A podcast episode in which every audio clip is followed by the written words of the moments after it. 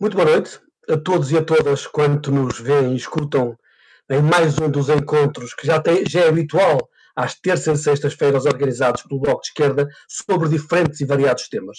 Hoje o tema é o papel das autarquias em todo este processo, portanto, qual é a sua intervenção e diria mesmo, por um lado, qual é o seu papel enquanto ação local, mas também qual é o sua, digamos, a sua intervenção uh, nestes tempos que agora se avizinham cada vez mais complicados e difíceis e a sua capacidade de intervenção, de que forma é que se pode ajustar a esta mesma realidade.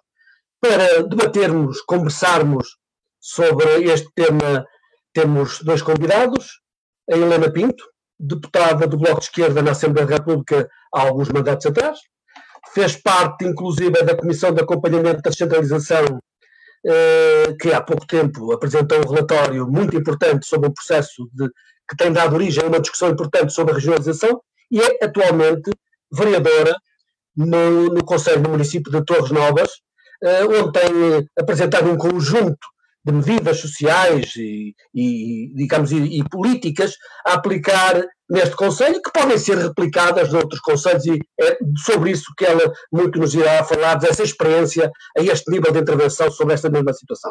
E também Ricardo Moreira, que é deputado municipal do Bloco de Esquerda em Lisboa, é um investigador em trabalho e segurança social e é muito sobre isso que ele também nos vai falar, porque tem contribuído decisivamente para as políticas sociais que aqui queria enaltecer e engrandecer, que têm sido, têm sido tomadas pelo Bloco de Esquerda, uh, pelo vereador Manuel Grilo, no, no, no, na Câmara Municipal de Lisboa, e é muito sobre isso também que ele nos vai falar.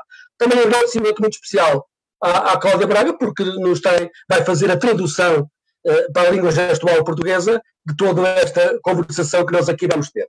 Eu, eu, inicialmente, eu sou José Maria Cardoso, deputado municipal em Barcelos e deputado da Assembleia da República, que tenho, tenho, de certa forma, este pelouro a meu cargo relacionado com as autarquias e com o poder local. E, e, e tenho por intenção, nesta, nesta intervenção inicial, fazer assim uma espécie de generalização de alguns aspectos que eu acho que seriam importantes nós discutirmos, não estando com isto, obviamente, a, a cortar qualquer tipo de opinião ou qualquer tipo de raciocínio que possa surgir, e nomeadamente as perguntas que possam ser feitas e que depois serão enquadradas uh, pelos convidados, mas queria, queria dizer eu, uh, queria, portanto, montar um pouco aquilo que eu acho que é o cenário onde se deve mover este debate. É, é, é, verdade que se reconhece o papel, a capacidade de intervenção uh, do, do, poder local, dos municípios, das freguesias, em todo este processo, enquanto crise sanitária, enquanto ação propriamente dita de uma crise sanitária que tem decorrido e tem sido prioritária, é verdade. Mas uh, também é verdade que há aqui algumas falhas que é importante saber apontar, não querendo desmerecer de maneira alguma o trabalho que tem sido feito por muitos autarcas e muito válido, mas há aqui uh, alguns aspectos que me parece importante ter já em atenção. E há um que, que, que chamo particular atenção para isso, que é uh, os municípios reagiram muito como uma forma, digamos que, de imediato, de imediatismo, como uma reação, com pouca capacidade de intervenção e de ação, numa perspectiva mais vasta e mais aberta, que, no fundo, tornasse melhor este, este enquadramento e esta situação relacionada com, com aquilo que é uh, o ponto de vista da, da análise de intervenção neste mesmo espaço. Parece-me, muito sinceramente, que houve aqui uma forma muito mais reativa do que ativa. E é preciso, no fundo, tentar criar condições para que essa situação deixe de assim ser e tenha uma intervenção muito mais ajustada uh, àquilo que são as necessárias uh, realidades próprias de cada um dos espaços. Queria também dizer que tem faltado uma articulação entre os diferentes órgãos, entre os diferentes municípios, com uma visão muito mais alargada, muito mais abrangente do que propriamente estamos a falar de uma situação pontual em que cada um olha por si, cada um vê o seu espaço, pura e simplesmente. Hum, eu estou, peço desculpa, estou aqui com um problema técnico, não me estou a ver.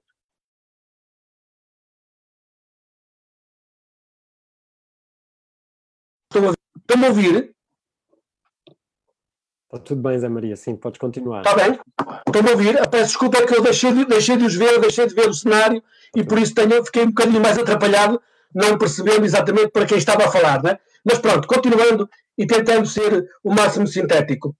é, é, é, esta necessidade de articular que me parece ser um momento muito importante terem atenção, sabendo rentabilizar aquilo que são as vantagens dentro de cada um dos espaços, e nomeadamente por cada um dos municípios, ao nível da sua capacidade de intervenção dos recursos que tem, e, e fazer disso um espírito solidário e muito mais coletivo do que somente olhar para o seu espaço de concreto.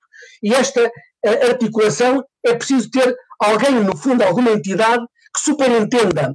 E aqui veio muito à memória, com certeza, a necessidade de algo que se fala muito, que é um processo de regionalização. Não quero aproveitar o momento para falar especificamente sobre isso, relacionado com este caso concreto, mas é, é importante perceber-se que é necessário cada vez mais haver uma entidade que, no fundo, seja, por um lado, subnacional, mas por outro, supramunicipal, capaz de fazer esta ligação entre o poder central e o poder local. E falta muito isso e tem faltado muito isso. E, na verdade, se esta situação até o momento já evidencia muitas destas falhas, onde houve um certo, diria, um certo consenso generalizado sobre a intervenção que deveria ser feita, nomeadamente relacionada com o que é a crise sanitária, cada vez mais essa situação começa a ser evidente como necessidade de uma crise que se avizinha eh, da ordem económica, da ordem social e que ao momento eh, começa a ser aflitiva em muitas das regiões do nosso país. E é muito sobre isto que é preciso refletir e é muito sobre isto que eu gostava que este debate se transformasse e tivesse mais, mais do que uma análise do passado, análise daquilo que foi feito ou não, e muito mais numa perspectiva futura daquilo que é necessário fazer-se e daquilo que é importante tomar em atenção nos próximos tempos. Uh, uh, há, um outro aspecto que me parece importante criar como debate nesta nossa conversa, que é a, a capacidade de intervenção de uma forma muito mais alargada, muito mais relacionada com as pessoas e com as instituições. Nós o que vimos até hoje, e aqui é um espírito crítico que eu queria deixar ficar bem vincado, é que há muito uma intervenção numa espécie de um presidencialismo, onde o presidente do município toma as rédeas, por assim dizer, do processo e determina sobre os restantes. E muitas das vezes nem sequer ouve, nem sequer ausculta, nem sequer tomem atenção aquilo que são as posições de outros vereadores, e nomeadamente se forem vereadores da oposição, então aí é que, em muitos dos casos, são por simplesmente excluídos. E um outro órgão que me parece ser fundamental, até porventura muito mais representativo do lado eclético do, do, do Conselho e da variedade de opiniões, é as Assembleias Municipais que têm ficado, na maior parte dos casos, tanto quanto eu conheço, e depois cada um, cada um falará por si e dará conhecimento da sua situação particular, mas, na maior parte dos casos, dizia eu, tem estado arredada deste processo, tem estado afastada. É preciso criar formas, mecanismos, articulações que, no fundo, façam com que haja uma discussão muito mais alargada, até num certo espírito de democracia participativa que nos parece importante ter-se sempre e aproveitar o momento para fazer e para chegar a, a passos e a conclusões muito mais assertivas muito mais capazes de responder àquilo que são as necessidades evidentes das populações. Por outro lado, dizer que há um aspecto que é preciso ter muito em atenção. É que, eh, como já alguém disse, se o vírus não é democrático, porque há diferentes formas e diferentes possibilidades de o enfrentar, eh, as suas consequências é que não são minimamente democráticas. São, eh, aumentam as disparidades, as desigualdades, as assimetrias vão ser cada vez maiores entre conselhos entre populações, entre eh, estratos sociais, entre situações económicas que, em que os mais frágeis serão sempre aqueles que sofrerão mais. E é, e é esta perspectiva que me parece ser muito importante nós refletirmos. Não, como costumamos dizer, como o Bloco de Esquerda se diz, não deixar ficar ninguém para trás. Fazer com que haja uma intervenção que seja capaz de dar resposta a toda a gente e a todos, obviamente, mas fundamentalmente àqueles que mais necessitam e àqueles que são mais frágeis e mais vulneráveis. E por isso é fundamental que as autarquias tenham este papel e esta capacidade de intervenção pela sua relação de proximidade, de conhecimento local, dos meios até adequados à ação, nomeadamente o conhecimento dos seus, do, do, do, dos seus trabalhadores, todas as pessoas que trabalham no município, e a realidade concreta, sendo ela muito diferente tem alguns, alguns aspectos muito iguais e muito semelhantes, e é preciso, no fundo, criar condições para esta atuação. E por isso, eu lançava aqui eh, algum desafio para nós podermos tecer algumas considerações sobre aquilo que são eh, o papel pedagógico das autarquias e o papel, eh, no fundo, inclusivo das, que as autarquias terão e deverão ter sob uma perspectiva de intervenção daquilo que é necessário ter sem atenção nos próximos tempos e a capacidade de reação por um lado, mas de prevenção e de precaução por outro, que é fundamental desenvolver políticas que vão de encontro a estas mesmas necessidades. Por enquanto e por agora ficava por aqui, sendo que estes são temas muito gerais que depois, naturalmente, serão eh, dissecados de uma forma, diria, mais particular neste ou naquele pormenor, consoante se achar por bem, no fundo, ir criando esta dinâmica de conversa. Eh, passo a palavra ao Ricardo Moreira, que fará, eh, dará conta da sua experiência enquanto autarca, enquanto estudioso destas matérias e, concretamente, no caso do município de Lisboa. Faz favor. Olá, olá a todos e a todas. Muito obrigado por este convite em nome da, das pessoas do Bloco que estão a trabalhar na variação da Câmara Municipal de Lisboa e também da equipa do Bloco na Câmara Municipal de Lisboa. Olá Helena, olá Zé Maria, olá Cláudia, olá a todas as pessoas que nos estão a assistir uh, uh, no Facebook. Um, o, eu creio que o Zé, o Zé Maria pôs a tónica em algumas questões que são mesmo, mesmo importantes. Uh, a primeira é que é verdade que muitos municípios têm respondido, tentado responder à questão do Covid e têm-no feito de maneiras diferentes, porque um dos grandes problemas que temos é que os municípios que têm mais recursos conseguiram responder mais e os municípios que têm menos recursos conseguiram responder menos. E isso é muito injusto e aumenta as desigualdades que nós conhecemos num país que já é tão desigual. Uh, assim sendo, eh, também reconheço que em muitos, em, em muitos momentos houve falta de articulação, eh, as áreas metropolitanas tentaram fazer algum desse trabalho de articulação, o governo foi obrigado a criar, eh, a dar a alguns ministros a responsabilidade de articular as funções de algumas câmaras, mas isso denota que era necessária uma entidade acima das autarquias, eh, que pudesse coordenar todo esse esforço, por isso reconhecer mais uma vez a necessidade de, da regionalização. Queríamos dar-vos, no entanto, algumas notas sobre aquilo que temos feito em Lisboa. Aquilo que nos apercebemos logo desde o início do, da, da, crise do Covid, ou seja, da crise sanitária, é, foi que a crise social apareceu muito pouco depois uh, do, do início do confinamento e a uma velocidade que nós nunca tínhamos assistido e ela é muito, foi muito complicada e obrigou-nos a responder, porque o Bloco tem as responsabilidades da educação e dos direitos sociais, por isso era nossa responsabilidade responder a essa crise social. E hoje temos na cidade de Lisboa o maior dispositivo, a maior resposta social que já foi montada e era necessário que assim fosse, porque os tempos são de facto uh, extraordinários e houve uma suspensão do pagamento das rendas nos bairros municipais, houve uma manutenção dos apoios na área da cultura, mas também na área das escolas, mas foi feito, foram feitas coisas bastante inovadoras. A primeira que queria dar nota é relativamente às pessoas em situação de sem-abrigo.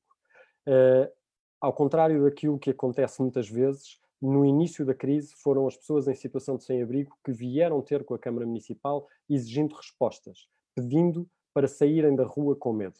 Uh, e por isso a Câmara Municipal de Lisboa abriu quatro centros de apoio de emergência às pessoas em situação de sem-abrigo, onde hoje estão mais de 220 pessoas uh, alojadas, onde são rastreadas todos os dias para verificar se estão bem de saúde e uh, onde podem fazer toda a sua vida 24 horas por dia o, o que representa uma grande calma para essa população. Muita dela, por causa dessa aproximação, está a conseguir reabilitar a sua vida. Muitas das pessoas que chegaram a estes centros são pessoas em situação de sem-abrigo muito novos, alguns deles resultantes já do Covid, da, da crise uh, social criada pelo Covid. E essa resposta que montamos é muito diferente das respostas que já tinham sido montadas antes, uh, bem por todo o país, na verdade.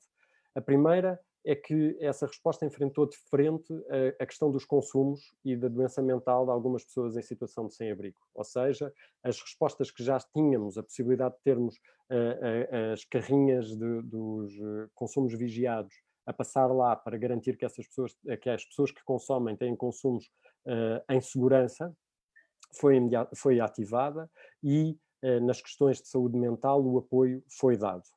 Para além disso, as pessoas em situação de sem-abrigo que estão nestes centros participam em assembleias semanais onde ajudam a co-dirigir os centros de emergência, ou seja, onde não só são ouvidas, como fazem parte da gestão dos centros. Isso é uma resposta totalmente nova que nunca tinha sido tentada na cidade de Lisboa. Mas nós reconhecemos duas coisas. A primeira é que, apesar de ter acabado o estado de emergência, estas pessoas não podem voltar à rua. E nós estamos muito empenhados em manter a resposta de emergência enquanto ela for necessária. Mas, ao mesmo tempo, que uma resposta de emergência é uma resposta de emergência. Ou seja, ela terá de acabar no sentido da emergência. E por isso, aquilo que tínhamos planeado no plano de resposta às pessoas em situação de sem-abrigo que já tinha sido aprovado, era uma injeção de uh, muitas casas de Housing First, ou seja, de um programa inovador, aquele programa que está a dar melhores resultados no mundo todo para a autonomização das pessoas em situação de sem-abrigo, para uh, autonomizar estas pessoas. E por isso, na semana passada, foram aprovadas 100 novas casas de Housing First, deste novo programa, e na próxima reunião de Câmara devem ser aprovadas outras 200. Ou seja, no final, nós, nós vamos ter a capacidade de absorver uma grande parte, 300 pessoas em situação de sem-abrigo, para um programa inovador de autonomização em que, em que se dá a casa primeiro a essa pessoa. Isso é um esforço extraordinário da Câmara Municipal de Lisboa e que deve ter uh, relevo. O segundo ponto é a questão da alimentação. Nós, nos, nos primeiros dias fecharam, do confinamento, fecharam todos os restaurantes e havia um conjunto de pessoas que tinham pequenos uh, pescates, que faziam pequenas, pequenos trabalhos e que, ou que tinham amigos em restaurantes que lhes davam refeições ou que recebiam a refeição da ReFood e tudo isso nos primeiros dias desapareceu. Assim como desapareceram a grande maioria das associações que davam comida na rua porque os voluntários eram baseadas em voluntários e os voluntários tinham medo de apanhar o Covid e então recolheram-se em casa e já não estavam a prestar esse apoio. Por isso a Câmara Municipal de Lisboa utilizou a capacidade instalada nas escolas, nas escolas públicas, utilizou as cozinhas das escolas públicas para passar a ter um fornecimento de alimentação na rua como nunca tinha acontecido e que se tem mantido a aumentar dia a dia. Nós, eh, tipicamente, eh, em Lisboa, distribuíam-se algumas centenas de refeições todas as noites, um jantar todas as noites, eh, a pessoas em situação de sem-abrigo, mas hoje estamos a distribuir mais de 4.900 kits de alimentação, ou seja, pequeno almoço, almoço, lanche e jantar, todos os dias da semana, a milhares de pessoas que não são só pessoas em situação de sem-abrigo, até porque muitas delas já as temos no nosso centro. O que é que isto quer dizer? Quer dizer que há um conjunto de pessoas que empobreceram muito rapidamente e que hoje precisam de alimentação na rua e que não podem passar sem ela, da mesma forma que a Santa Casa da Misericórdia, que é a Segurança Social na cidade de Lisboa, tem competências delegadas para ser a Segurança Social na, na, na cidade de Lisboa, e uh, a Câmara Municipal, através de outros programas, nomeadamente a entrega de cabazes de alimentação, tem feito um esforço grande na alimentação. Mas reparem, quando já chegamos a ter de apoiar a alimentação, é porque a pobreza bateu muito rapidamente nestas famílias que já não têm outra maneira de sair.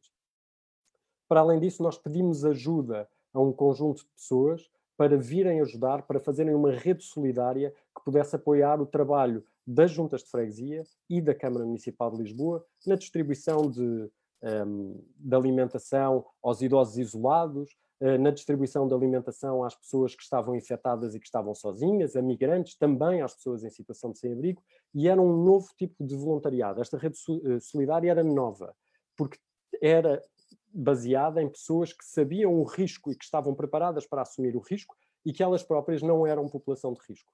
E por isso foi feito um apelo à cidade e uh, houve cerca de 1.900 pessoas que se disponibilizaram para ajudar, muitas delas, algumas centenas foram envolvidas neste esforço.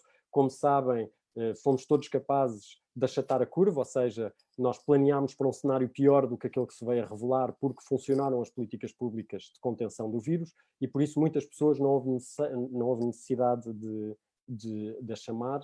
Uh, devo dizer que vários militantes do Bloco, dezenas de militantes do Bloco da cidade de Lisboa e da região de Lisboa estiveram envolvidos neste esforço. Também é um militante de, de apoio uh, às pessoas e isso deixa-nos eh, muito, muito felizes.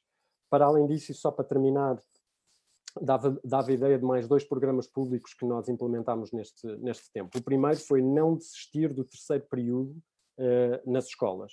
Uh, muitas crianças, as minhas filhas, por exemplo, têm aulas hoje através dos computadores todos os dias com, a, com, a, com as professoras. E um dos problemas disso é que as crianças que não tinham computador em casa, e fomos verificar junto dos agrupamentos de escolas, tipicamente eram as crianças mais novas que não tinham computador em casa, não podiam aceder, algumas das famílias eh, mais carenciadas não podiam aceder a essas aulas. Por isso aquilo que fizemos na Câmara Municipal de Lisboa foi uma compra de mais de 3.500 computadores para, e ligações à internet para que estas crianças o pudessem fazer e hoje as crianças mais carenciadas do terceiro e quarto anos de escolaridade estão, uh, irão ter nas próximas semanas, já começaram a receber, mas irão ter nas próximas semanas computadores para fazer, para fazer esse, esse trabalho. Para além disso, fizemos uma ação profilática nos lares em que ajudámos os lares a implementar os seus eh, planos de contingência e demos equipamentos de proteção individual para que os lares pudessem funcionar. Ajudámos também nas questões das pensões e temos estado muito presentes na rua a perceber o que é que é necessário. Compreendendo que isto não é suficiente e que seria sempre necessário responder com mais à crise social, uh, creio que uh, toda esta resposta uh, indica um grande esforço por parte da Câmara Municipal de Lisboa e do seu Executivo na tentativa de resolver uma grande parte da crise social e podemos falar sobre o que é que ainda é preciso fazer numa próxima intervenção. Obrigado, Ricardo.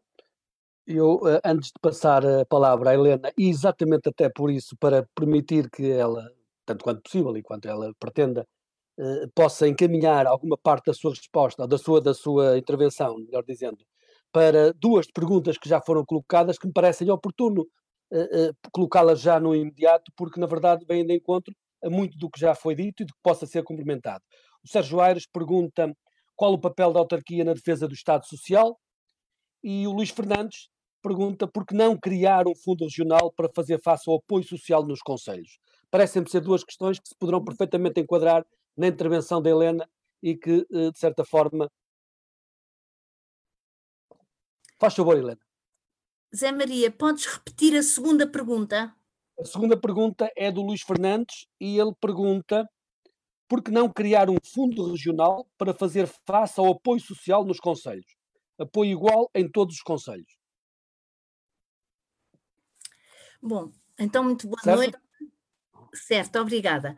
Muito boa noite uh, a todos e a todas que nos estão a ouvir e a seguir este debate.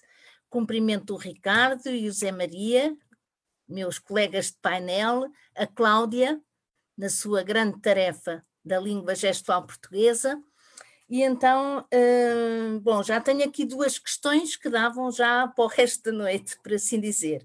Mas uh, gostaria de só de dizer um, também da minha experiência, muito brevemente, e depois relacionarei com a questão das, das perguntas que foram colocadas. Eu queria também sublinhar um aspecto que o, o Ricardo começou por dizer, uh, as diferenças entre as próprias câmaras municipais. Nós temos um, uma grande diferença em termos das câmaras municipais do nosso país. Uma coisa são câmaras municipais, sobretudo as que estão situadas uh, nas áreas metropolitanas, e outras são as câmaras municipais do interior, das cidades médias e depois dos pequenos conselhos. E a diferença de recursos e de meios é uma coisa terrível, completamente terrível. Quando eu ouço dizer, por exemplo, e percebam bem o que eu quero dizer com isto, que o Fundo de Emergência Social na Câmara de Lisboa são 25 milhões, acrescentar 25 milhões, uh, e depois olho para o orçamento municipal do meu conselho e percebo que estamos de facto muito longe uh, em termos da, um, da capacidade de atuação. Uh, bom, isto leva-nos depois a outra, a outra discussão também, que não é o momento de ter, mas já que estamos a falar de autarquias, porque existe, nós sabemos que existe um movimento, uh, pelo menos algumas autarquias, que entendem que deveria haver uma associação das autarquias ricas, por assim dizer, e depois deixava-se a Associação Nacional dos Municípios para o, para o resto do país. Né? Um caminho que não me parece de todo uh, que faça sentido e que seja, seja justo de alguma forma. Bom, mas existe essa diferença. E essa diferença reflete-se também, como é óbvio, na sua capacidade de resposta às populações. No entanto, eu acho que, em grande medida, as autarquias, pelo menos aquilo que eu conheço, e mais concretamente a autarquia onde eu estou, que é o, a autarquia de Torres Novas, portanto é um conselho médio, temos 27 mil habitantes à roda disso, portanto tem já alguns recursos, não tem as suas contas minimamente equilibradas, portanto não é aquele caso de estar endividada, de não poder responder.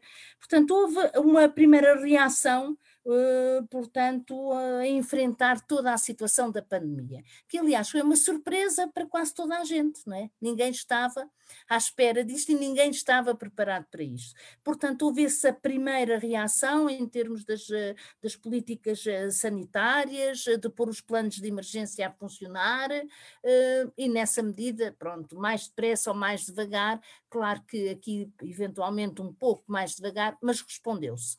Respondeu-se.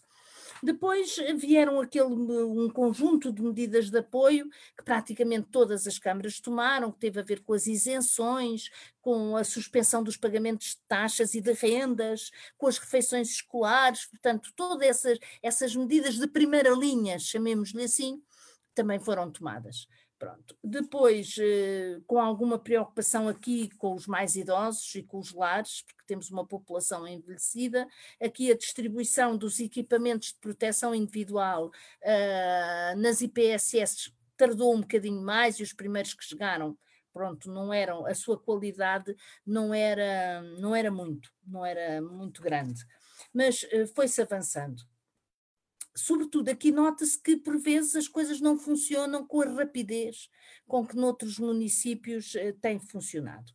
No entanto, uh, veio a seguir, e é a fase que estamos a viver, que é a fase de facto de detectar uh, até onde chega a crise social e a crise económica.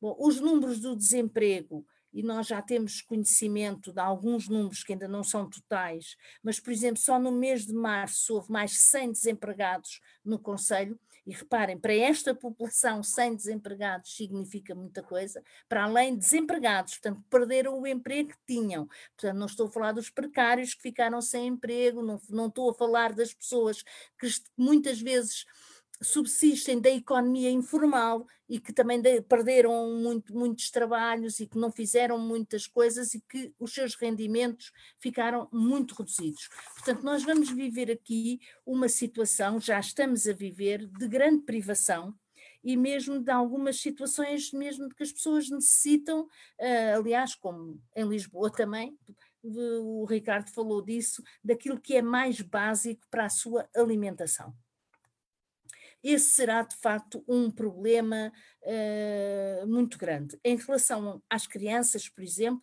embora se tenha tratado o problema das refeições para os miúdos do escalão A e do escalão B, embora essas medidas também foram medidas nacionais, portanto não, não há aqui nenhuma, nenhuma nenhuma medida própria só do município, também os miúdos já têm computadores, nesse aspecto aqui, como são menos, foi mais rápido, já todos têm o computador.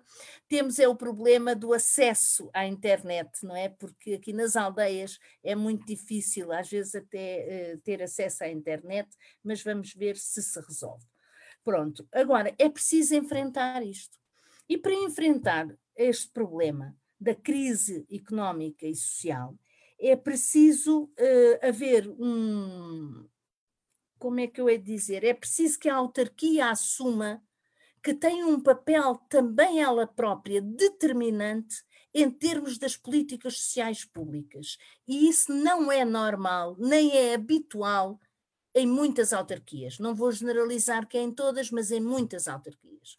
Acontece, por exemplo, o seguinte: vou-vos dar um exemplo. Eu propus na minha Câmara que a Câmara fizesse, criasse um fundo de emergência social dedicado ao Covid. A maioria do Partido Socialista votou contra votou contra esse fundo, porque diz o seguinte: ah, mas nós estamos cá e nós vamos resolvendo os problemas consoante eles vão aparecendo. Ou seja, não existe uma ideia, nem uma política, nem um planeamento para resolver o problema, não existem critérios conhecidos e transparentes, não existe um distanciamento, neste caso, um distanciamento positivo entre a autarquia e as pessoas que precisam desse apoio é? E vão recebê-lo porque têm direito a ele, mas existe, cá estamos nós para resolver o problema da B ou C. Portanto, é esta a mentalidade que existe. Isto é preciso dar a volta a este problema. E não é fácil, não é fácil dar a volta. E, de facto, hum, a, questão, a primeira questão colocada, que era a autarquia na defesa do Estado Social, que é, de facto, muito importante, será também necessário fazer este debate dentro das próprias autarquias. Que, olha, passa logo, por exemplo, por uma coisa que é. Hum, vamos lá, que é. Hum, a autarquia assumir-se ela como, como parte das políticas públicas e com a obrigação de as desenvolver, ela própria como deixar de recorrer ao outsourcing por, por tudo e por mais alguma coisa. Por exemplo, estamos agora em época dos relatórios de gestão uh, do, do ano 2019 e basta ir lá ver o tipo de contratos e a gente faz uma percentagem, quantos são por ajuste direto para, para empresas fora e quantos quantos são feitos por administração direta dos próprios serviços das câmaras municipais. Pronto, portanto, de facto, a autarquia tem que se assumir nessa, nessa perspectiva, mas não vai ser fácil, pelo menos para aquilo que eu conheço, não vai ser muito fácil, porque é quase que como que uma revolução para isso.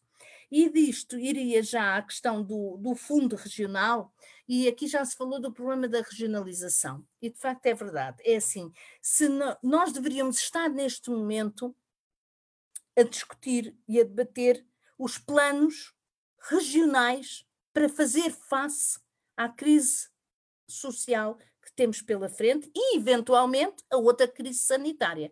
Porque também não podemos pôr de parte que isto tudo já passou e está tudo resolvido. Não podemos, não devemos, a responsabilidade diz que não devemos fazer isso, porque seria muito mais uh, produtivo uh, fazer um plano a nível regional de uma região do que fazer cada um a nível do seu conselho, não é? Porque o Zé Maria falava disso no início, de facto é preciso que as sinergias uh, existam e se potenciem, não é? Não é só dizer que somos muitos amigos dos, do nosso do Conselho ao lado. Ora, aqui já há ausência das regiões. Nós daqui temos as, as comunidades intermunicipais, mas convenhamos, as comunidades intermunicipais não têm legitimidade, não têm legitimidade para fazer planos de desenvolvimento regional, não têm. Seria, aliás, até um bocadinho complicado. Depois também há que combater uh, um aspecto que se sente muito, que é aquilo, quer dizer, nós temos que ter tudo no nosso Conselho. Nós temos que ter eh, a biblioteca, temos que ter a universidade, temos que ter a piscina, o pavilhão. Isto de irmos ali ao Conselho ao lado, que é só atravessar a rua, mas se o pavilhão está no Conselho ao lado, já não pode ser. Portanto, também é preciso combater esta, esta, esta mentalidade. Portanto, penso que há muita coisa ainda para fazer. Uh, talvez, pronto, eu já estou a falar há muito tempo, se calhar, por isso era melhor, uh, numa segunda volta, depois concretizar mais algumas ideias em termos de como fazer face à crise económica e social. Muito bem, Helena, muito obrigado.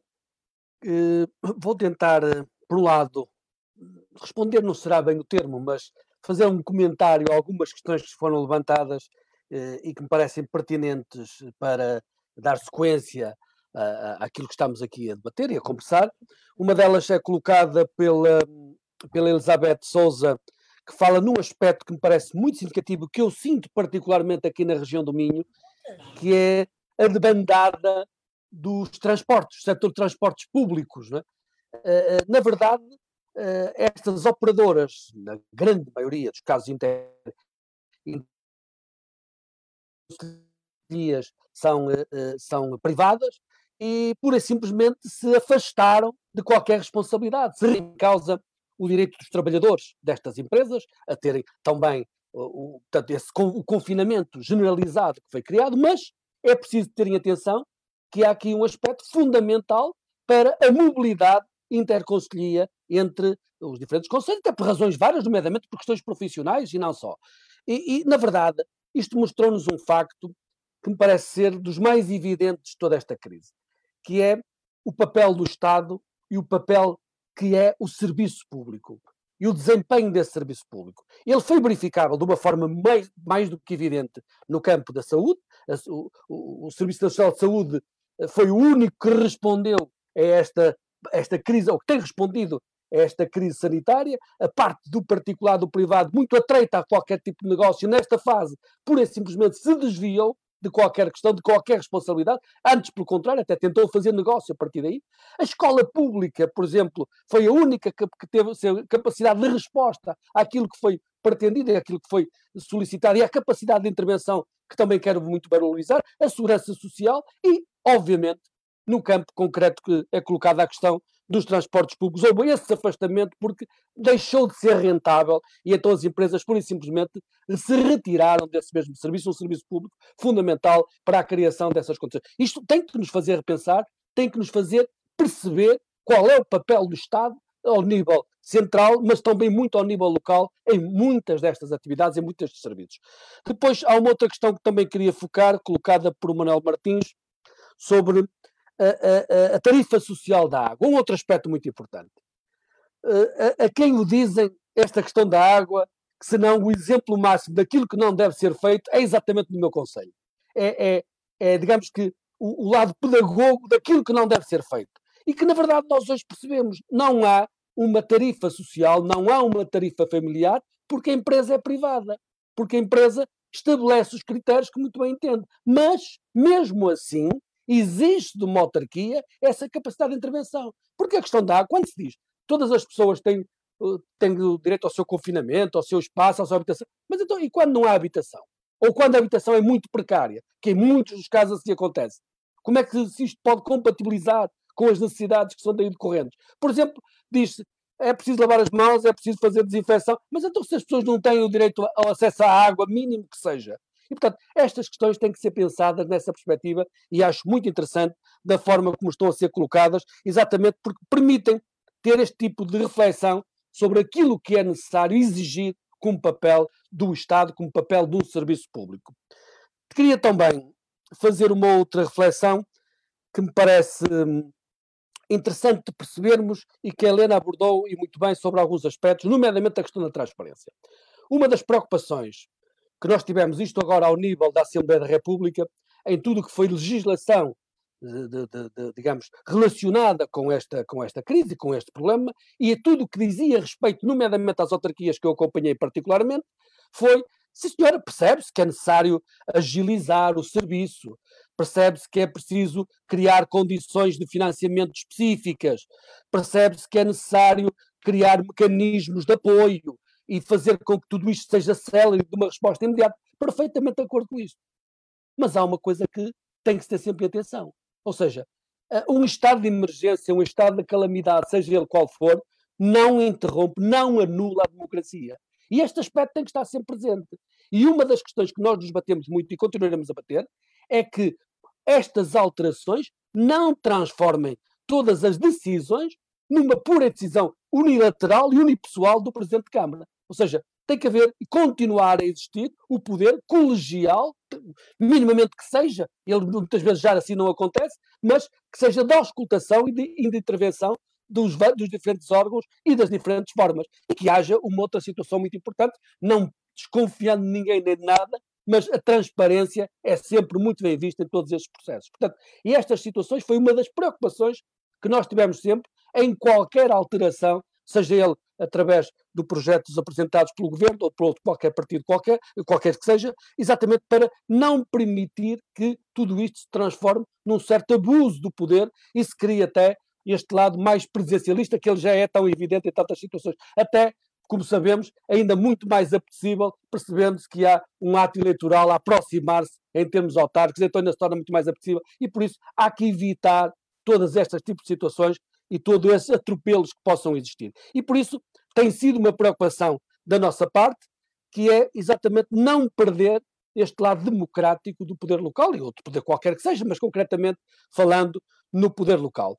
Dizer também, e por fim, que é muito importante perceber-se a ação social das autarquias, nomeadamente no decorrer dos próximos tempos. Já é visível e já índices e níveis de desemprego muito elevados, já há franjas de pobreza aumentar constantemente. Veja-se um relatório uh, publicado há muito poucos dias que mostra que esta crise não é igual para todos, de maneira alguma, portanto, se havia dúvidas, ela certifica, de certa forma, esse, esse relatório, esse estudo certifica, de certa forma, aquilo que são o aumento das desigualdades e das assimetrias, e é preciso este cuidado permanente a partir das autarquias, naquilo que é a sua capacidade de intervenção, por um lado, obviamente, mas também na sua capacidade reivindicativa, na sua exigência perante um poder central e perante aquilo que são os organismos que possam, no fundo, corresponder a esta, a esta necessidade cada vez mais premente no terreno.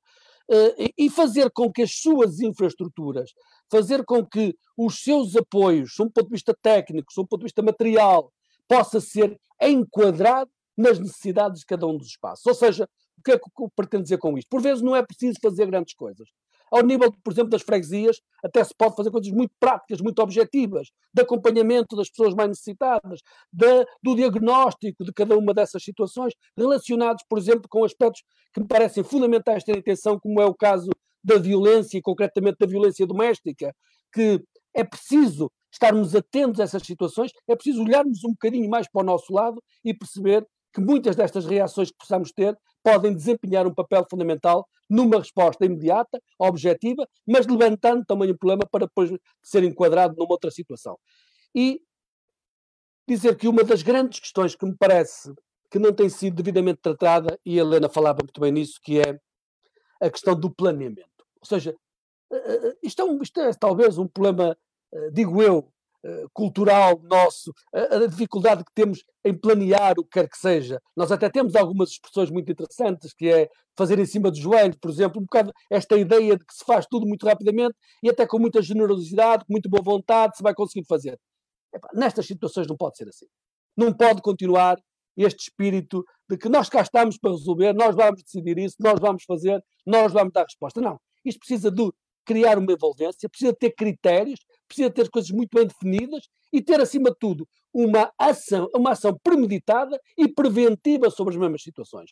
Estar na política e fazer política, concretamente na política local, não é só reagir às situações, é prever, é ter um período de tempo capaz de uh, acautelar hipotéticas situações que possam existir e até, de certa forma, uh, diminuir os impactos negativos que muitos destes factos vão, com certeza, acontecer e vão ter nas populações. E por isso, esta, esta capacidade de previsão, esta capacidade de planeamento, esta capacidade de intervenção a priori, parece-me ser fundamental criar como um alerta e chamada de atenção, e quanto mais não seja, compete-nos fazer isso, até por um pensamento próximo daquilo que nós idealizamos e até, eh, naturalmente, como valores da esquerda, nós somos capazes de manter esta transparência, esta democracia, mas esta capacidade de ação planeada e no decorrer do tempo com os critérios muito bem visíveis e muito capazes de dar resposta.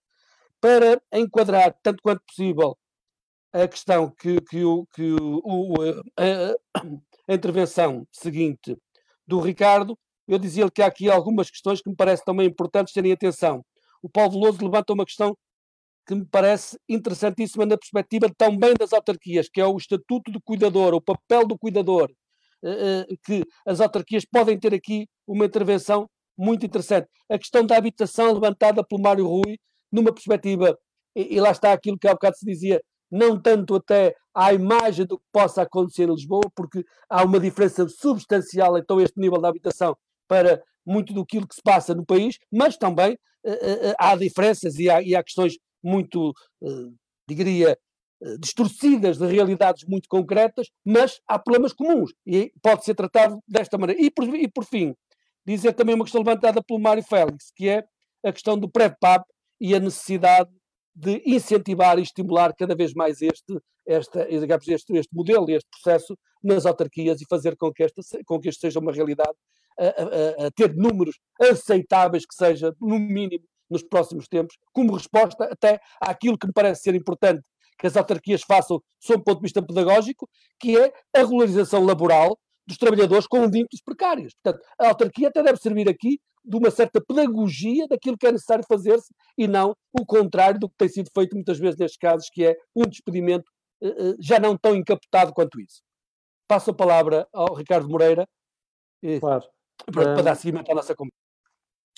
Zé Maria, eu, eu agradeço realmente sobre, sobre essas questões. Eu queria pegar em algumas, até porque Em Lisboa nós apresentámos 13 medidas de, o Bloco apresentou 13 medidas de resposta à crise que achávamos que tinham de aparecer imediatamente e à cabeça, imediatamente, eh, estava a questão da habitação. Uh, provou-se com esta crise a centralidade do problema da, da habitação. Aliás, uh, não só na questão do sem-abrigo, mas há muitas famílias que, por terem uma habitação precária, se viram muito, numa, muito expostas com esta crise do Covid. E por isso, a aposta na habitação pública tem de ser absolutamente crucial. É verdade que Lisboa está diferente do resto do país, não é? Portugal tem uma média de habitação pública de 2%, que compara com 20% noutros países da Europa. Em Lisboa, essa taxa está nos 15%, há 15% de habitação pública, mas comparando com outras capitais europeias, estamos, devíamos estar nos 30%, nos 40%, não tem nada a ver, estamos muito longe.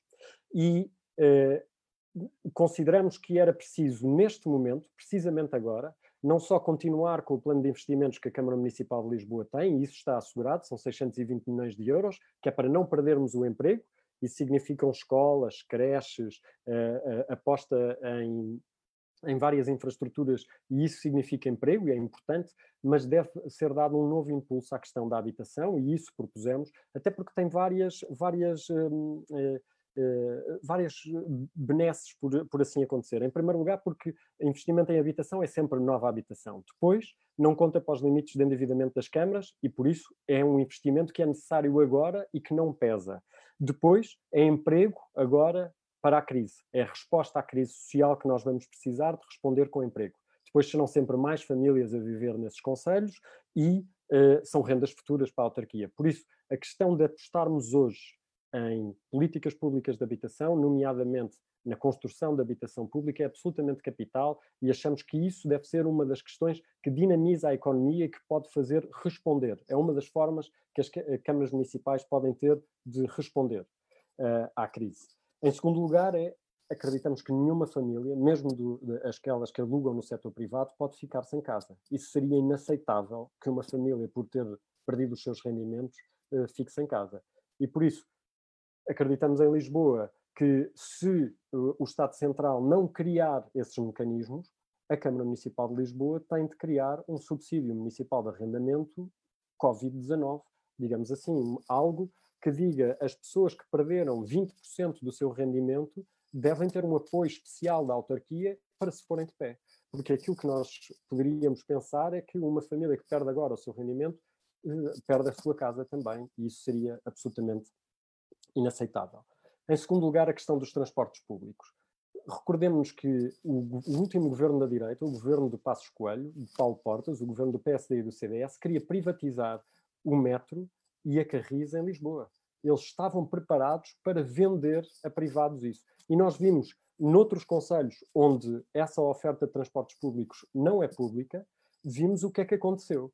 Vimos que desapareceram em muitos, em muitos sítios. Aqui em Lisboa isso não aconteceu. O metro manteve-se a trabalhar, a Carris manteve-se a trabalhar e isso foi muito importante. Mas agora, quando eh, estamos no início do desconfinamento, é preciso duas coisas. A primeira é garantir segurança às pessoas, ou seja, não interessa que custo é que terá, mas nós temos de ter os transportes públicos a funcionar a 100% para garantir, eh, para garantir que as carruagens que existem têm o mínimo de pessoas possível. Isso é muito importante. E, em segundo lugar, apresentámos hoje na Assembleia da República, e fizemos bem, um projeto para apoiar rapidamente a construção de ciclovias pop-up. E essas ciclovias são aquilo que permite que retirar algum, alguma da carga uh, de, dos transportes públicos e todas as medidas que nos ajudem a ter mobilidade na cidade uh, sem haver uh, risco, ou diminuindo o risco de contágio, são muito importantes agora neste momento do, do pós-Covid. Depois, precisamente sobre o, o, tema de onde é que está o Estado Social, queria-vos dizer, o Estado Social nunca esteve nos lares, nunca existiu Estado Social nos lares, e nota-se aqui, exatamente como o Zé Maria descreveu. O, vimos o Serviço Nacional de Saúde a responder, vimos a escola pública com alguma resiliência, vimos a Segurança Social, talvez tardiamente, mas a responder também, mas na questão do apoio um, às pessoas idosas, vimos um completo desgoverno e isso eh, causa um problema grave nas vidas destas pessoas. Aquilo que se prova agora é que era necessário uma rede pública, não é do terceiro setor, não é apoiada, uma rede pública de lares em que nós pudéssemos dizer que aquelas pessoas estão seguras. Até porque, se pensarmos bem na questão dos lares, aquilo que verificamos é que o vírus, porque não nasceu nos lares, foi importado para os lares. E foi importado por técnicos de saúde e técnicos de apoio que têm situações muito precárias na sua vida, muitos deles trabalham a falsos recibos verdes e fazem perninhas num lar e noutro e noutro e noutro. E então foram transferindo o vírus de lar em lar. E era necessário que assim não fosse. Se essas pessoas tivessem condições de trabalho, se houvesse uma rede pública de lares, nós conseguiríamos ter as pessoas idosas muito mais protegidas do que temos atualmente. Isso é uma reflexão que temos de fazer, é uma das aprendizagens que temos de fazer para o futuro. Depois, eh, só mais três notas. A primeira é sobre os apoios sociais que estamos a pôr agora em, em marcha, ou seja, tudo aquilo que as câmaras municipais fizerem agora não podem recuar. Digo isto na, na questão das pessoas sem abrigo na, em Lisboa, mas digo no apoio alimentar em todas as câmaras. As câmaras têm de saber que esta é a altura de responder e responder de modo perene. É pelo tempo que for necessário. Porque se retiram agora o apoio, ou se retiram daqui a duas, três semanas o apoio, estamos a acrescentar crise à crise e as pessoas vão viver muito pior. Isso não pode acontecer e não podemos uh, fazer isso. Em segundo, em segundo lugar, queria dar uma palavra sobre as questões de violência doméstica. Os estudos comprovam, já houve um debate do Ao Encontro aqui promovido pelo Bloco, os estudos comprovam que eh, a seguir a estes períodos de confinamento e durante estes períodos de confinamento, a violência doméstica pode crescer até 70%. Isso foi o que aconteceu em muitos sítios da China. E é necessário que o Estado Central, mas também as autarquias, estejam preparados para aumentar a resposta a, a, às questões da violência doméstica para darem segurança um, a, às mulheres, uh, tipicamente às mulheres, que uh, estão inseguras neste, neste momento. E, finalmente, uh, queria dar também uma palavra sobre a questão do Wi-Fi. Todas as pessoas que estiveram em casa viram que este confinamento não era possível, era muito mais difícil, se não tivessem acesso uh, ao Wi-Fi. Aliás, esta conferência está a ser transmitida pela internet, as crianças estão a estudar através de, da internet também, e, portanto, o, a internet é de facto hoje um direito humano. Todas as pessoas devem ter direito a ter uh, uh, cobertura de, de internet. Isso não acontece em muitos sítios. Por isso, todos os municípios devem fazer uma política muito rápida, radical, para garantir que todas as pessoas dentro do seu, do seu conselho têm acesso à internet. Isso é, hoje em dia, é uma necessidade básica. Não há outra maneira, não há outra maneira de dizer. E finalmente, sobre uh, transparência e, e, poder local, de facto eu compreendo e, e noto todas as críticas de, de, presidencialismo que há em muitas câmaras. Há muitos presidentes que gostam daquela ideia antiga, daquela, daquela ideia que hoje em dia só podemos achar que é antiga, não é? Do, do presidente que distribui tem umas chaves de umas habitações municipais na, no bolso e que se vai passear pelos bairros municipais e que vai dando chaves a este e aquele, nós devemos recusar toda essa política de mão estendida. Aquilo que devemos exigir é direitos e transparência.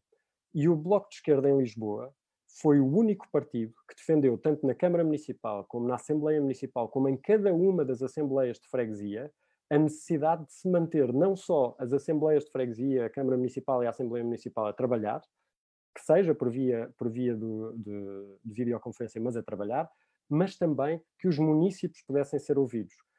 Porque se uh, nós temos representantes que deixam de ouvir os seus municípios uh, no, num momento de crise deste tipo, nós não vamos estar em contacto com os reais problemas das pessoas e isso não pode acontecer. É necessário que em todo o país nas câmaras municipais, nas assembleias municipais e nas assembleias de freguesia, se mantenha a audição dos municípios. Só assim é que nós podemos sentir, perceber aquilo que se passa com cada uma das pessoas que estão a sofrer neste momento. Muito obrigado, Ricardo.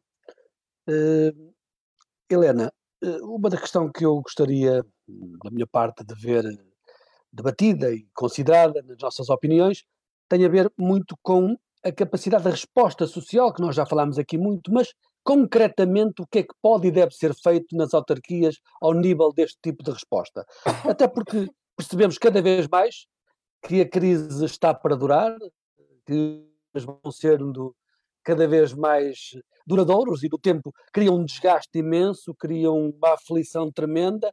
Essa aflição hoje até agora tem sido basicamente sanitária, uma questão de saúde, é verdade, mas começa cada vez mais a ser uma aflição e uma angústia pelo futuro, o que é que, o que, é que nos reserva o futuro próximo. E é evidente que aqui as autarquias terão sempre um papel fundamental, numa, não tanto até muitas vezes na sua capacidade limitada de resposta, é verdade que sim, mas eh, no seu papel de intervenção, eh, no fundo, sendo capazes de criar mecanismos de apoio que possam minimizar, servir um pouco até de almofadas àquilo que serão os problemas económicos e sociais de muita população e de muita gente que terá uh, aqui uh, uma crise de decorrência no tempo. É verdade também que muitos dos problemas já existiam, não é? Para muita gente já existia. Para outros é que passou a ser novo e passou a, a, ser uma novidade.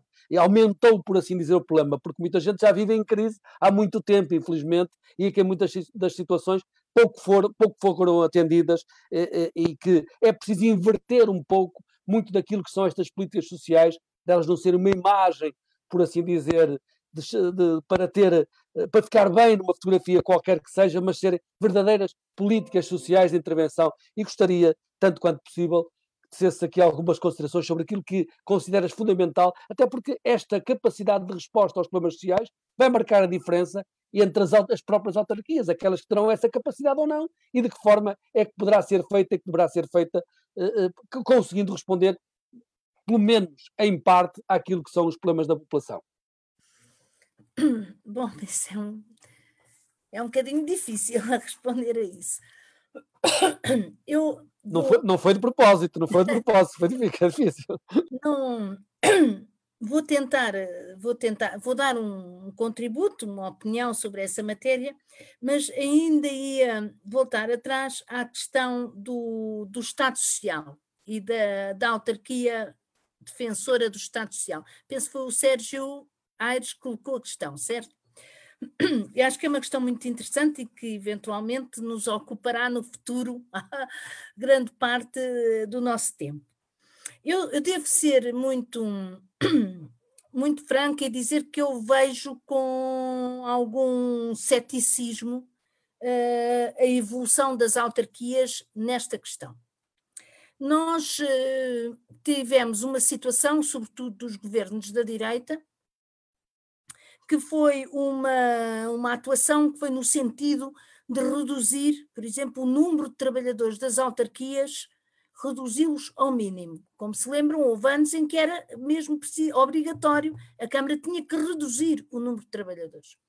Isto fez com que eh, as câmaras ficassem esvaziadas, em que, por exemplo, ficassem câmaras só com, eh, com grande desfazamento entre os técnicos superiores e uh, outros, uh, outros setores profissionais que garantem uh, muitas das tarefas que as câmaras têm que fazer, o que fez com que se vissem impossibilitadas de, desde não conseguiam tratar dos buracos na estrada, não conseguiam tratar das canalizações, não conseguiam tratar de muitos, muitos problemas. Isso veio prejudicar muito, isso fazia parte da estratégia da direita, era esvaziar as câmaras e depois, portanto, as câmaras seriam um, um, tinham ali uns quantos técnicos que planeavam e que viam os problemas e depois tudo o resto era contratualizado com o setor privado, porque esse é que cá estão para fazer a economia andar. Pronto, era esta a estratégia. Foi possível fazê-la recuar.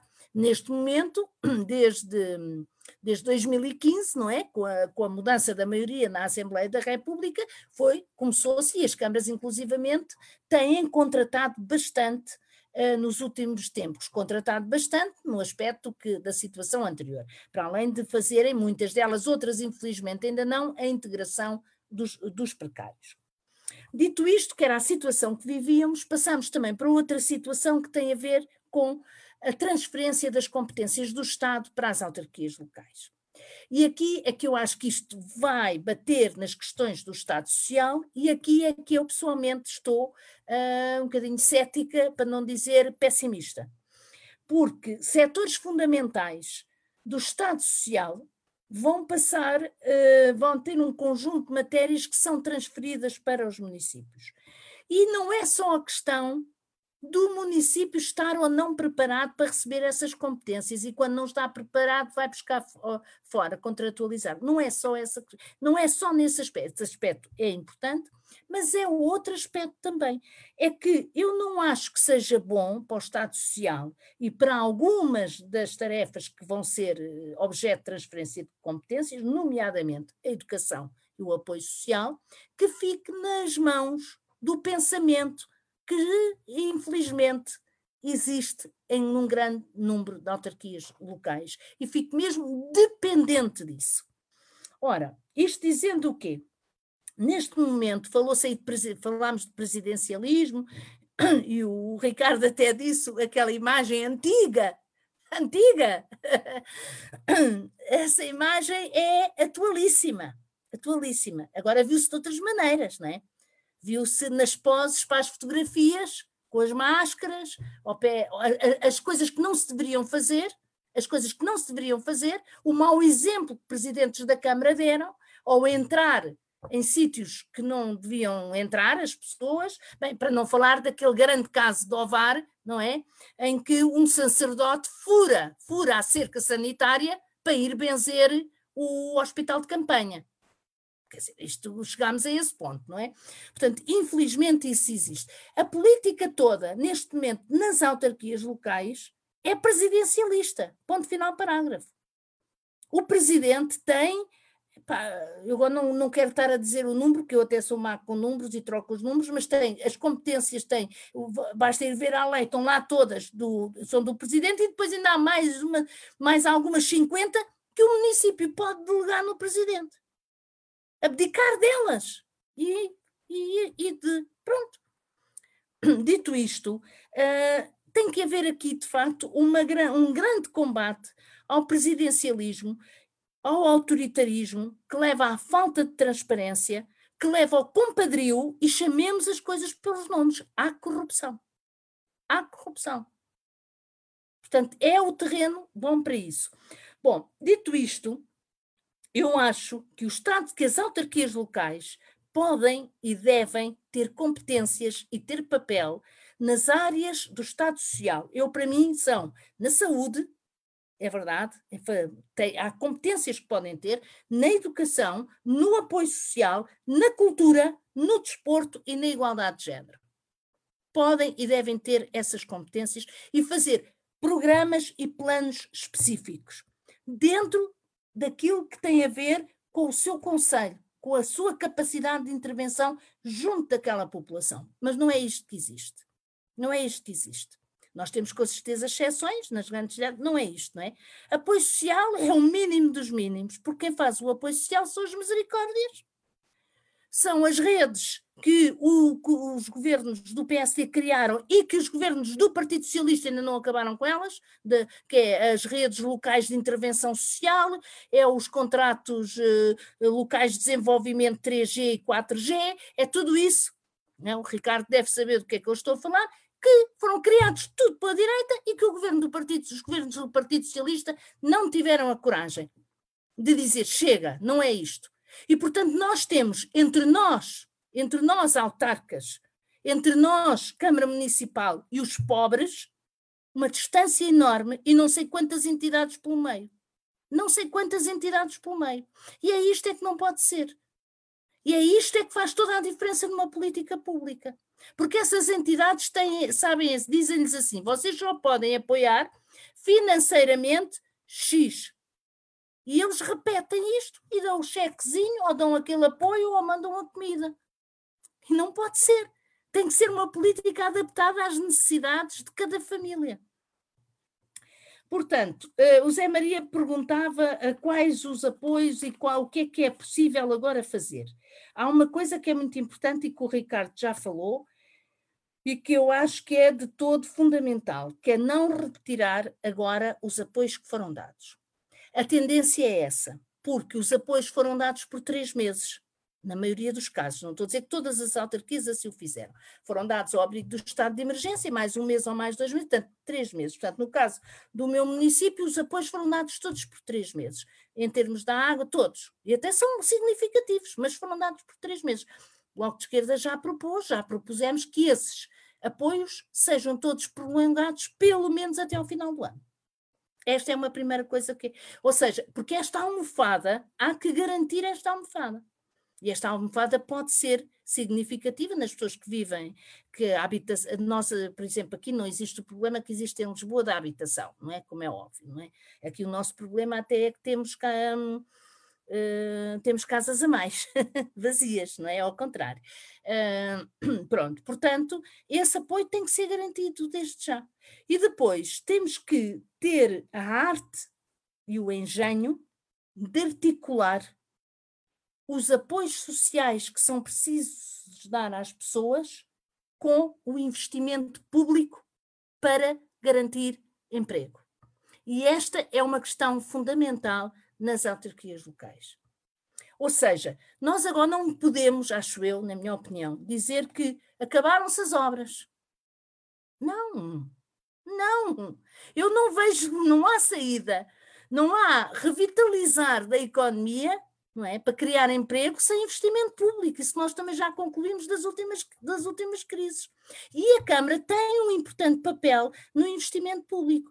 Por isso é que nós, por exemplo, propusemos um plano de apoio à economia local. E esse plano, que não está completo, o, o, Bloco de Esquerda faz 10 propostas, são 10 contributos, achamos que tem que ser discutido com os outros partidos, tem que ser discutido com, com as associações, com as forças da cidadania, mas é preciso começar por pôr as coisas a mexer, não é? E então é preciso unir quais são as necessidades do Conselho. Por exemplo, nós temos uma rede viária que está um horror. Então vamos fazer um plano de reabilitação da rede viária que cria emprego, que dá emprego e que, e que anima a economia. Quem diz isto diz, vamos, por exemplo, no nosso caso, a reabilitação urbana. É fundamental, temos os centros, o centro histórico a cair aos pedaços, é preciso chamar pessoas, etc. Vamos investir na reabilitação urbana. Cria emprego, anima a economia. Assim como propomos, vamos dar um subsídio extra, extraordinário a todas as associações. Para quê? Para que elas façam atividades para que inventem, criem atividades. Façam coisas com os artistas locais, seja na net, seja onde for, vamos pagar-lhes. Tudo isso é que vai ajudar, porque temos que consertar os apoios com o investimento público das câmaras municipais. Isso é fundamental, fundamental nos dias de hoje. Pronto, acho que acho que estou a falar há 10 minutos, pronto, acho que é a altura. Deixem-me só, para terminar, com este termino, a questão dos lares, que também o Ricardo falou. Eu também acho que isso é fundamental. E isto tem que ser um assunto pensado a nível nacional, a nível local também. Nós precisamos de uma rede pública. Uh, não estou com isto a dizer, e acho que é preciso também dizer isto, que há, há IPSS neste momento, para já, há algumas pessoas que garantem o trabalho. É, também é preciso dizer, é como nos apoios, não, também não podemos tirar o tapete, porque senão isto seria uh, muito complicado. E algumas fazem um trabalho muito bom, muito bom, dedicado e fazem, e, e tem que ser reconhecido. Agora, isso só não chega. Isso só não chega. E, sobretudo, eu acho que tem que se pensar nesta rede pública de lares que garanta a segurança dos nossos uh, mais velhos, das mulheres e dos homens, que já não podem estar sozinhos, mas também tem que se mudar o modelo de lar. Eu acho que é forçoso mudar o modelo de lar. Uma das coisas que a mim mais me custa que é, é entrar num lar e ver o, as pessoas todas sentadas no mesmo sítio, à roda da sala, e depois às vezes até fazerem brincadeiras com elas, não é? Agora vamos todos dançar. Agora ponham lá um chapelinho. Pai, se eu não quiser dançar, não me apetece. Não sou disso. É preciso mudar o modelo, o modelo, trabalhar as pessoas de outra maneira. É preciso nas aldeias encontrar as soluções para que as pessoas se mantenham em casa. É preciso que o marido e a mulher possam ir para o mesmo sítio e tenham a sua intimidade, mantenham a sua intimidade, a sua, o seu quartinho a sua salinha de estar, para receber até a sua família. E isto é possível fazer. Basta a gente empenhar-se nisto. Olha, está aqui também um grande uma boa via para o investimento público e para a criação de emprego, porque é possível criar emprego na área dos cuidados.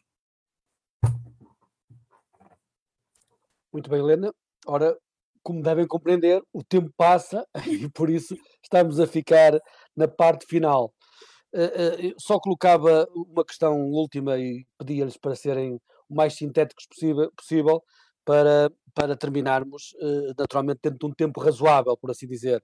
E, e, questionava, uma das, um dos aspectos que eu acho muito importante terem atenção é que as autarquias, nos seus meios e, e pela diferença que têm eh, dentro dos espaços mais de interior, mais litoral, conforme os casos, seja lá onde for, mas dentro da sua área de intervenção devem funcionar como uma certa pedagogia de ação.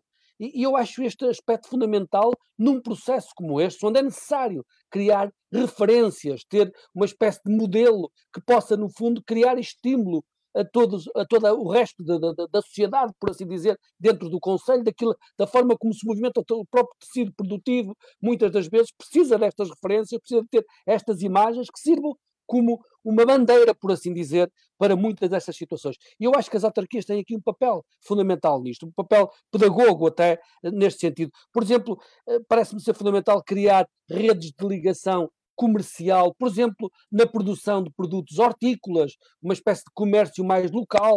Não estamos com isto a, a, a fecharmos-nos dentro de uma cápsula regionalista ou localista, não é esse o termo, nem é essa, nem é essa a intenção. É que, no fundo, se consiga criar esta rede de ligação que permita mais facilmente as pessoas chegarem, terem por um lado o fator produtivo e terem por outro lado a venda, e muitas vezes basta sequer uh, criar um meio para tal, um espaço para onde isso possa desenvolver e criar estas redes de ligação. Por exemplo, um dos aspectos fundamentais que me parece também que se deve ter, eh, tirar eleição, até pela importância do serviço público, cada vez mais evidente, é muitos dos serviços que foram privatizados, e falo nisto até coisas como a recolha de resíduos ou coisas que foram privatizados em tempos que haja uma, uma uma lógica de remunicipalização de muitos serviços, já não falando na questão da água, porque é de mais evidente essa necessidade.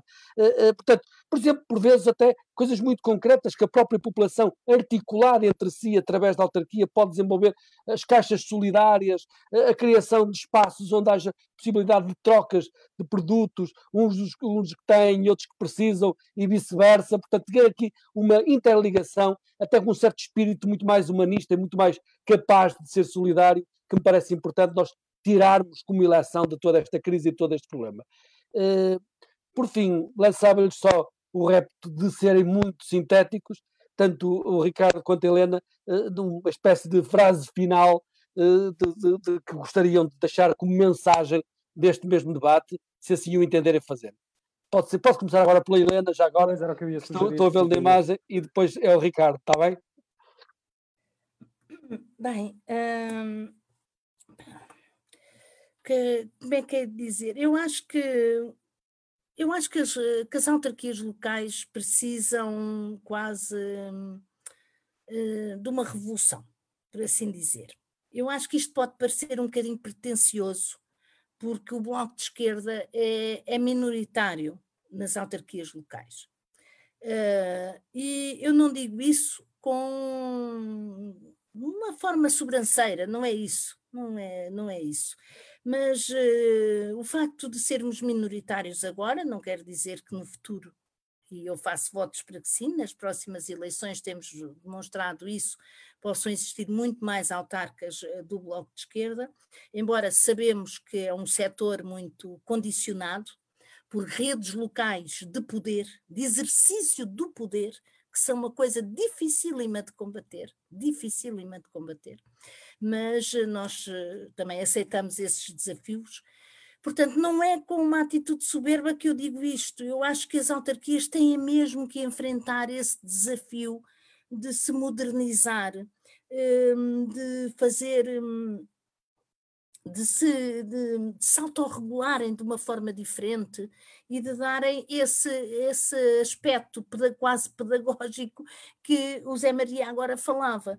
Porque o problema é assim: nós até podemos ter autarquias que queiram fazer isto ou aquilo, mas na autarquia local, como no governo, o que determina é a política escolhida, é a opção política que foi feita para aquela autarquia. E às vezes nós o que temos ali é, para além da opção política do partido que está representado, ainda alguma opção das pessoas em concreto que estão a gerir aquela autarquia. E é por isso é que se torna difícil combater a rede local do poder, do poder eh, estabelecido, digamos assim. Há um regime, há um regime. Há conselhos deste país que há 20, 25 anos são do mesmo partido. Isto é uma coisa terrível para a democracia. Porque há um regime que aqui está, passou a ser hábito as coisas serem assim. As pessoas até nem gostam de muita coisa que se faz, mas é assim. Portanto, é preciso fazer esta mudança toda. E se há uma área onde as autarquias eh, podem inovar, podem fazer diferente, é de facto as áreas das políticas sociais. Agora, é preciso que exista vontade para isso. É preciso que exista vontade política para isso. E nós, acho que os autarcas do Bloco de Esquerda aí podem ter um grande papel, porque podem despoltar esse debate, podem empurrar para esse debate, podem dar exemplos, podem fazer propostas concretas, porque isso nós temos. E pelo menos agitar as coisas e levar a que se discute e que se questione o rame-rame que é mesmo assim, o habitual que as autarquias fazem é a festa na data tal, não é? O circuito de automóveis na, na, outra festa, o apoio à associação tal, o apoio à associação tal, entretanto, dinheiro para a igreja pintar os muros, que é outra coisa que nós sabemos como é, não é? que é o apoio indireto das autarquias, indireto não, desculpem, direto das autarquias à Igreja Católica, que é uma coisa que tem que acabar, não é? Pronto. E é preciso furar isto. Bom, eu faço votos para que tenhamos essa capacidade no futuro e que Lisboa, de alguma forma, nos, dê, nos ajude nisso, porque em Lisboa, uh, com o gabinete do Bloco de Esquerda, nós tivemos a oportunidade de estar no poder, de exercer e de fazer. E já agora terminava com isto, mas Ricardo, deixa esta sugestão, porque eu acho que vocês têm que fazer um trabalho de sistematização dessa intervenção junto dos sem-abrigo, mas uma coisa com visibilidade, bastante visibilidade. Portanto, um livro, um vídeo, façam como quiserem, mas eu acho que essa experiência tem que saltar para, para toda a gente. Pronto, Helena, muito obrigada. Podes não acreditar. Muito obrigado, Helena. Estou há dois dias a tentar contactar amigos para que criem, para que vão ouvir as histórias de, daquelas pessoas, amigos que saibam escrever muito bem, digamos assim, escritores e escritoras que possam ir ouvir as histórias daquelas pessoas em situação de sem-abrigo. Há histórias inacreditáveis, histórias lindíssimas, uh, histórias de amor, outras de tragédia, que possam fazer com eles ouvi-los e escrever aquelas histórias, porque eu acho que só isso, ficar com esse registro, seria, seria um, um trabalho imenso e um livro muito, muito bom. Zé Maria, se me permitisses dar algumas notas, um, eu, creio que agora, quando nós vamos começar, uh, vamos viver uma fase de, de, um problema social muito grande e temos de começar a fazer o, o embate para começar a crescer, não é? A ideia tem de ser começar a responder à crise social, mas ter os meios para crescer. A Helena já o disse, isso tem de ser feito através de investimento público, só o investimento público é que cria emprego. A Helena denunciou algumas das perversidades que temos, que é, por exemplo, a Câmara Municipal de Lisboa constrói escolas, e uh, uh, para o Ministério da Educação, para depois a gestão ser do Ministério da Educação, a sua própria, mas, por exemplo, nos lares e nas creches, a Câmara pode construir, mas depois é obrigada a concessionar, que é uma coisa que não se percebe. Foi uma política do Pedro Mota Soares, do, do CDS, do governo da direita, e isso é inenarrável, como é que uma Câmara Municipal investe os seus próprios meios e depois não pode ter funcionários seus a gerir aquele, uh, aquele equipamento tão necessário e tem de o concessionar a terceiros para que façam essa gestão. Essa política é inacreditável e tem de ser alterada no Parlamento. Mas sobre investimento público, só isso é que nos vai criar emprego e retirar da crise. É isso que precisamos. Mas quando fazemos este debate sobre a necessidade de crescer, há sempre duas visões. A primeira diz: bem, a primeira coisa que temos de fazer é crescer, depois é que distribuímos e nós nunca aceitámos essa visão. Dissemos sempre que, enquanto se cresce, temos de lá ter os mecanismos que garantem a distribuição equitativa desse, dos rendimentos, da riqueza que é criada nesse crescimento. E queria-vos dar um exemplo. A direita sabe sempre a resposta a como é que se faz isto. Diz sempre, primeiro cresce e depois, um dia destes, há de se fazer a distribuição. E reparem naquilo que fez Rui Moreira na Câmara Municipal do Porto. Ele, imediatamente, a primeira coisa que fez como resposta à crise praticamente não respondeu à crise, mas a primeira coisa que fez foi retirar as pouquíssimas regras que o alojamento local, que o Airbnb tinha na cidade. Foi uma escolha. Ele resolveu não responder à crise social, mas sim responder ao problema que tinha com o Airbnb. Ele nunca quis pôr aquelas regras em funcionamento, nunca quis redistribuir melhor o, o, o, turismo e os dividendos, as riquezas do turismo, e agora, logo que teve a primeira oportunidade, conseguiu deitar abaixo aquilo. Isso tem de não acontecer em Lisboa. Nós temos de ter agora, criar os mecanismos para quando houver uh, responder à crise social, mas temos também de criar os mecanismos para quando houver crescimento, esse crescimento seja bem distribuído e essa riqueza seja uh, bem distribuída. E temos de também não nos esquecermos daqueles que durante a crise estiveram lá sempre. O pequeno comércio e os mercados locais, por exemplo, fizeram uma diferença incrível por todo o país, até em Lisboa, onde se pensaria que teriam menos importância. E é preciso ajudar a desenvolverem-se, garantir que eles têm mecanismos para que as pessoas possam fazer as compras na internet e as entregas. O mercado de Benfica, por exemplo, aqui em Lisboa fez isso extremamente bem e essa experiência devia ser partilhada por todos.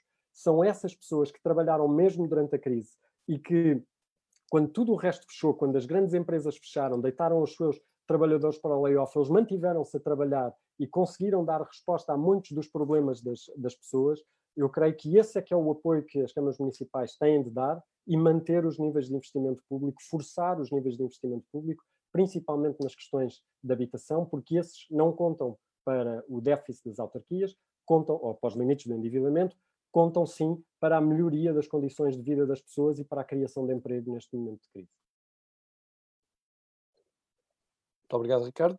Obrigado. Mesmo para terminar, obrigado, mesmo para terminar, só dizer em, em, jeito, em jeito não de conclusão, de maneira alguma, até porque nem foi a intenção nossa, da nossa parte, responder ao que quer que fosse, é mais debater e conversar sobre este tema, e isso é que nos interessa, propiciar esse tipo de conversa e de diálogo, mas dizer que uh, espero, isto não é uma questão de desejo, muito menos de fé ou qualquer coisa do género, mas espero que nós sejamos capazes de aprender com esta crise.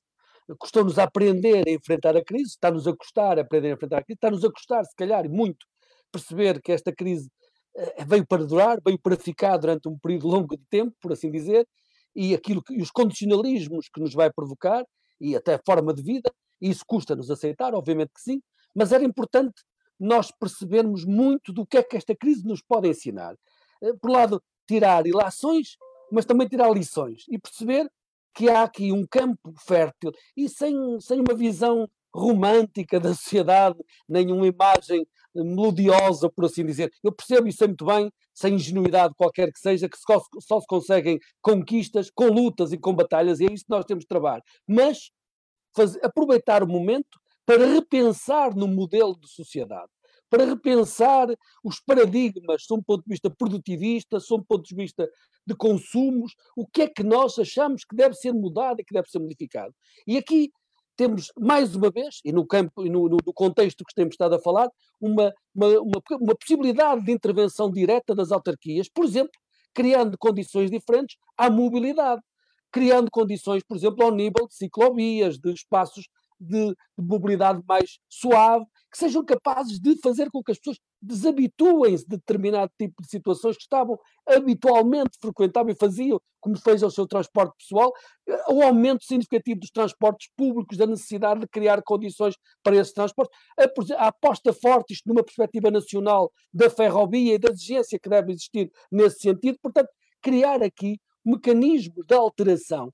Diria mesmo que é preciso numa espécie de, de, de, digamos, do lado mais enfático da situação, mas é uma espécie de pedagogia da tragédia, não é? Ou seja, nós percebermos que perante isto que estamos a viver, temos que mudar e temos que modificar. E eu acho que é essa grande lição que nós temos que saber aprender e saber perceber numa situação e num contexto que tem que ter mudança. Por exemplo, nós temos como um dos grandes beneficiários desta situação, se assim se pode chamar, mesmo que perversamente, o ambiente. O ambiente realmente melhorou, porque deixou de haver há um imobilismo de tal ordem que leva a essa melhoria de uma forma perversa, mas é verdade. Agora, não podemos é, num futuro próximo, e, e, e se calhar mais rapidamente do que se possa pensar, quase que fazer uma recuperação daquilo que foi perdido e voltarmos a contaminar da mesma maneira como fazíamos até aqui. Portanto, a grande lição que eu acho que se deve aprender de toda esta situação é esta necessidade, e será este meu desejo, e, será, e é com esta mensagem que terminamos este mesmo debate, com forma diria, de repensarmos nós próprios e cada um de nós, é até a exigência que tem para a mudança daquilo que é um paradigma de sociedade. Agradeço ao Ricardo e à Helena e agradeço um agradecimento muito especial à Cláudia, que mais uma vez obrigado, se obrigado. faz este trabalho de tradução de muitas das coisas que às vezes nem será muito fácil traduzir aquilo que nós dizemos, mas que ela o faz também de uma forma tão explícita e naturalmente agradeço a todos quanto nos acompanharam e há um conjunto de questões que depois teremos o cuidado de responder no decorrer do tempo que foram aqui colocadas. Muito obrigado e assim vamos continuando. Na próxima sexta-feira, mais um ao encontro com outro tema, que aquilo que habitualmente já se faz parte destas noites de terça e de sexta promovido pelo Bloco. É assim que nós somos e é assim que nós queremos eh, colocar as questões de uma forma muito aberta e frontal. Muito obrigado a todos, boa noite. Obrigado. O portal esquerda.net aloja outros podcasts que te podem interessar. Leituras longas no podcast Alta Voz, notícias canábicas no podcast 4 e 20 e música portuguesa no podcast Os Cantos da Casa. Encontra todo este som em esquerda.net barra rádio e subscreve os nossos podcasts na tua aplicação favorita.